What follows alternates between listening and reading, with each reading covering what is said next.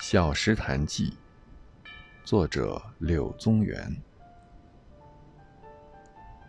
从小丘西行百二十步，隔黄竹，闻水声，如鸣佩环，心乐之。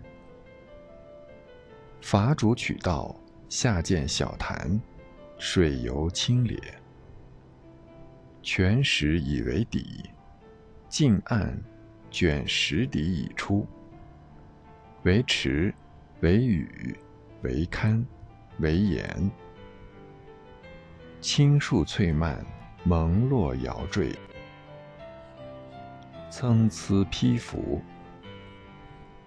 潭中鱼可百许头，皆若空游无所依。日光下澈，影步石上。已然不动，触而远视，往来翕忽，似与游者相乐。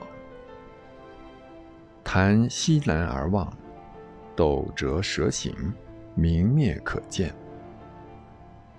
其岸势犬牙瑁户，不可知其源。